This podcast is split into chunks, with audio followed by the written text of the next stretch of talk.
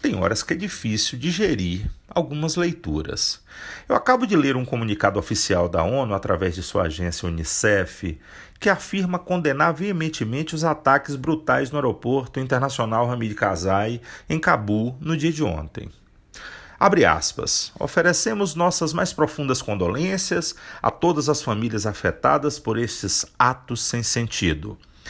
Nada quebrará nossa determinação de alcançar crianças e mulheres vulneráveis no Afeganistão que estão lidando com o duplo fardo do conflito e da Covid-19.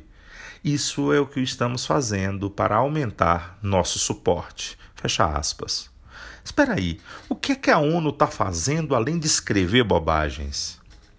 A chefe do Unicef, uma tal de Henrietta Ford, que está subordinado ao secretário-geral português Antônio Guterres, e ambos sabem que não se resolve o problema afegão, sobretudo de mulheres e crianças, nem com palavras lindas e bem postas, nem com fanfarrices.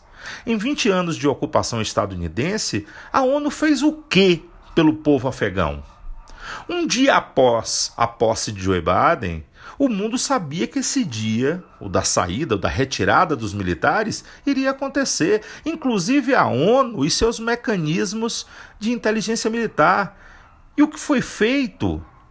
Algum acordo foi preparado com o governo paquistanês para facilitar a passagem de vulneráveis até a fronteira leste? Não.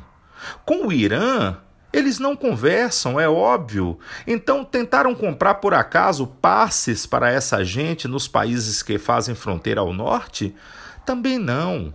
Então restou a China, que apoia o Talibã, ou seja, o povo afegão é um povo carente de pai, mãe, parteiro e padrinho. E como dizia um amigo, triste fim de Policarpo Quaresma. Depois de amanhã sai o último avião que ainda pode retirar alguém daquele inferno. E depois desse último avião, a chave do Afeganistão será entregue definitivamente nas mãos de um Talibã mil vezes mais armado, um milhão de vezes mais político e pelo menos um bilhão de vezes mais blindado, inclusive com a chancela da própria ONU pela participação ativa nesse apadrinhamento atual do Talibã da Rússia e da China. Galera do Unicef, se vocês pensam que o Talibã antigo era cruel, esperem para que o último avião ocidental saia do espaço aéreo afegão. Vocês verão que aquela crueldade antiga, de certa forma, fará esse povo até sentir saudade, porque esses terroristas não estão para brincadeira mais. O aporte bélico que eles fizeram foi tão absurdo que dá inveja em muitos exércitos de países grandes. E além disso, o Talibã simplesmente herdou 100% do poderio bélico do exército afegão, que, como sempre, apenas é, fazendo repetir a história, fora doado de mão beijada pelos Estados Unidos da América. Alguns estúpidos perguntam por que dessa guerra toda se o afegão não produz nada, não tem agricultura, não tem pecuária, não tem jazidas de minério, enfim, é um país pobre de maré de si.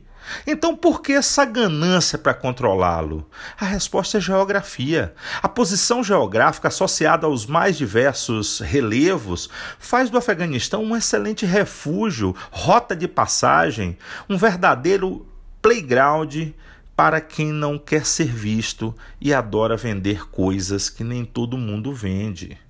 E o Unicef, por que essa preocupação exasperada para aparecer mais e receber mais fundos? Porque o Unicef é uma espécie de igreja internacional da graça dos mais poderosos. Só sabe reclamar, tocar terror e receber dinheiro em nome da salvação. De quem eu não sei. Encerro com um verso da minha dileta e querida inspiração, a doutora Cleide Canton. Tenho vergonha de mim, pois faço parte de um povo que não reconheço, enveredando por caminhos que não quero percorrer.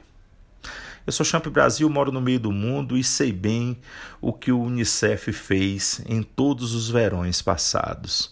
E como, como diria Barbosa, o Rui, de tanto ver triunfar as nulidades, de tanto ver prosperar a desonra, de tanto ver crescer a injustiça, de tanto ver agigantarem-se os poderes nas mãos dos maus, o homem chega a desanimar da virtude, a rir-se da honra, a ter vergonha de ser honesto.